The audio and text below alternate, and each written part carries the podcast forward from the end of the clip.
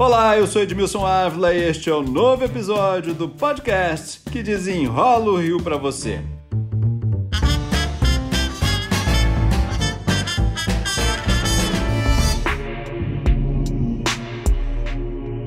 O leilão da SEDAI rendeu ao estado do Rio de Janeiro, gente, 22 bilhões de reais, com os lotes 1, 2 e 4. Em dezembro, vem aí o lote 3 e pode render mais 2 bilhões e 500 milhões de reais. Boa notícia, né? Mas olhando para o nosso passado recente, é bom ficar de olho nesse dinheiro. E teremos uma subcomissão da Alerj para fazer esse serviço. O presidente dessa subcomissão é o meu convidado de hoje, deputado Luiz Paulo Correia da Rocha, do Cidadania, a quem eu já agradeço pela participação.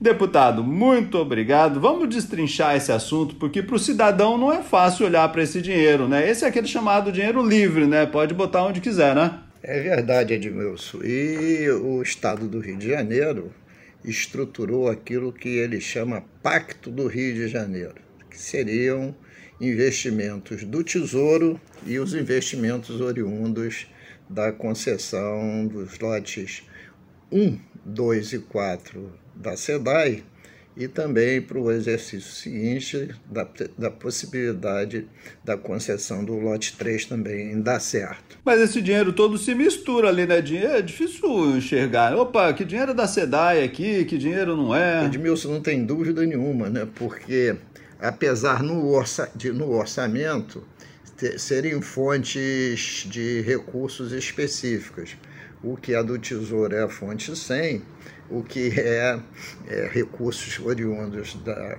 da concessão da SEDA Iniciativa Privada é a fonte 245.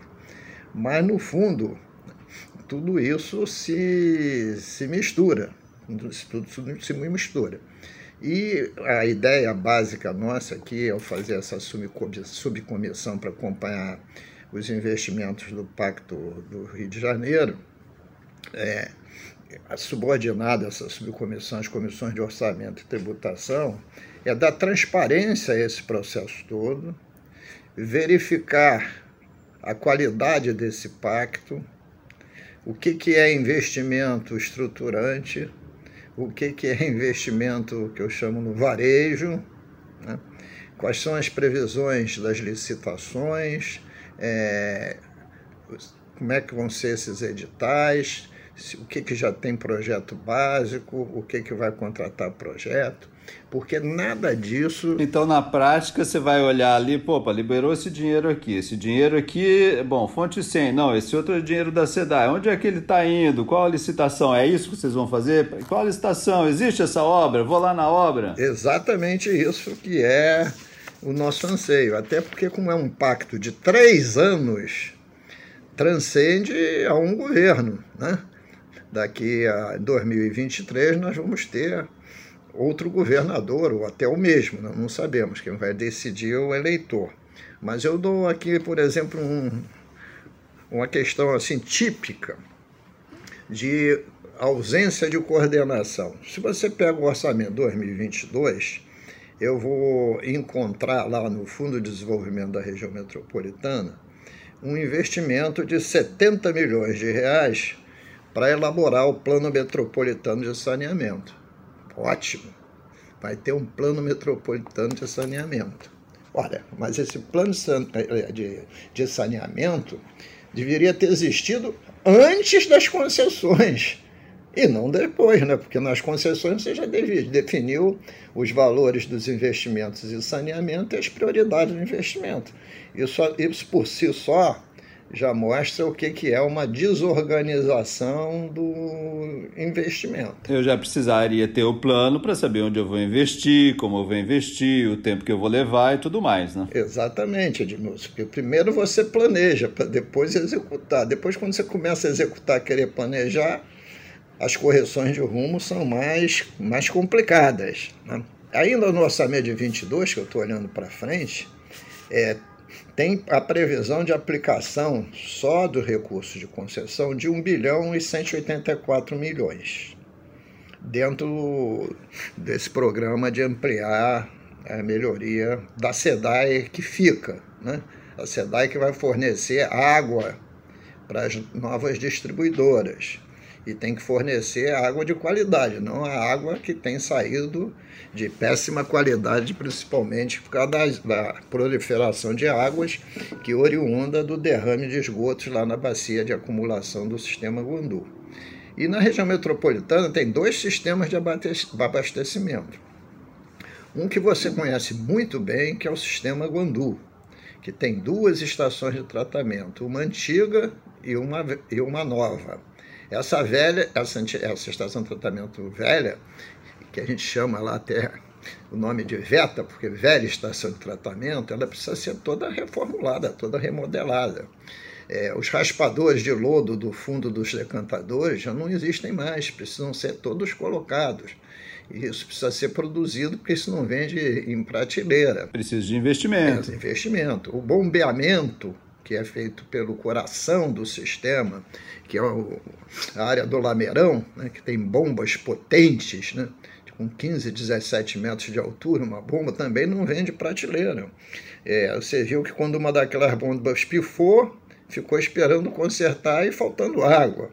Então, tem uma previsão para investir nesse sistema, 326 milhões desse 1 bilhão e 100, nos dois sistemas. No meu entendimento, investimento pequeno e que não está detalhado como devia estar. Somente aquela, aquela obra física que se ia fazer no Guandu para desviar os três rios que vem cheio de esgoto da Baixada e não ir para a tomada d'água, só aquilo custaria 200 milhões. Né?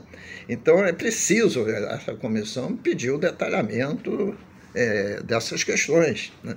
para ficar claro como é que se, se gente, o sucesso dessas concessões vai depender da qualidade e da quantidade da água entregue. Né?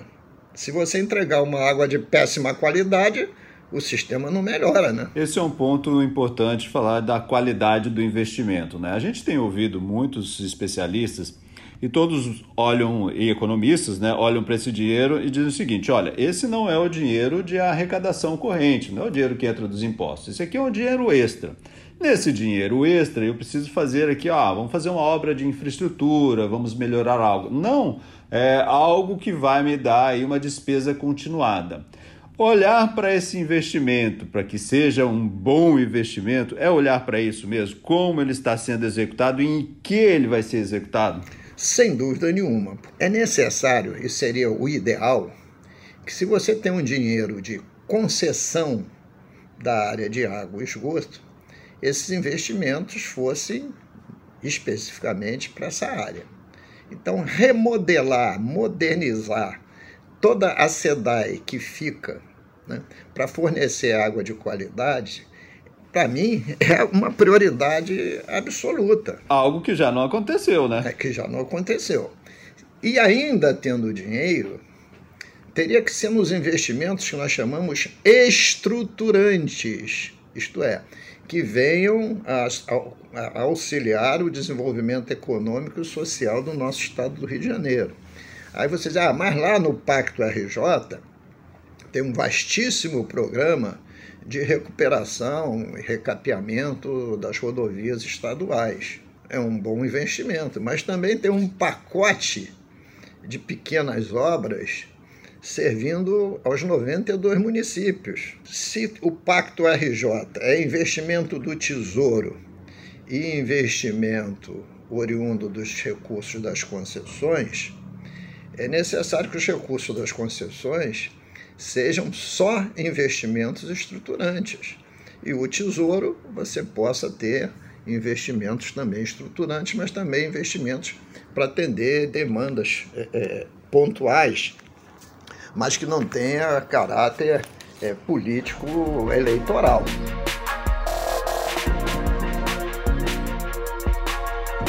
O governador prometeu botar tudo na internet, né? É, mas fiscalizar para a população, eu digo que é muito difícil, porque é um dinheiro que se mistura, como o senhor mesmo acabou de, de mostrar. Então há necessidade de ter gente especializada olhando para esse dinheiro, né? Sem dúvida nenhuma. Como é que a população pode olhar 17 bilhões de reais de investimento em três anos, sendo aí 70% praticamente do tesouro, 30% das fontes da concessão, com mais de 50 projetos abrangendo 92 municípios. É impossível né, ter qualquer fiscalização popular, apesar de ele estar se esforçando para botar na internet esses grandes números, etc. Mas a gente tem que ir exatamente no detalhe. Quando é que vocês pretendem começar a divulgar resultados, a botar na internet para que todo mundo possa quando é que essa subcomissão vai dar transparência aí a esses números, a esses investimentos? O que, que vocês estão planejando? Nós estamos planejando instalá-la agora no, no mês de novembro, né? porque até o mês de novembro a gente só tem essa, essa semana, aprovar o plano de trabalho e inicialmente começar a chamar os responsáveis por cada área para dar a situação de cada projeto, como está, como não está, se vai, tem projeto básico, não tem, quando licita, quando licita.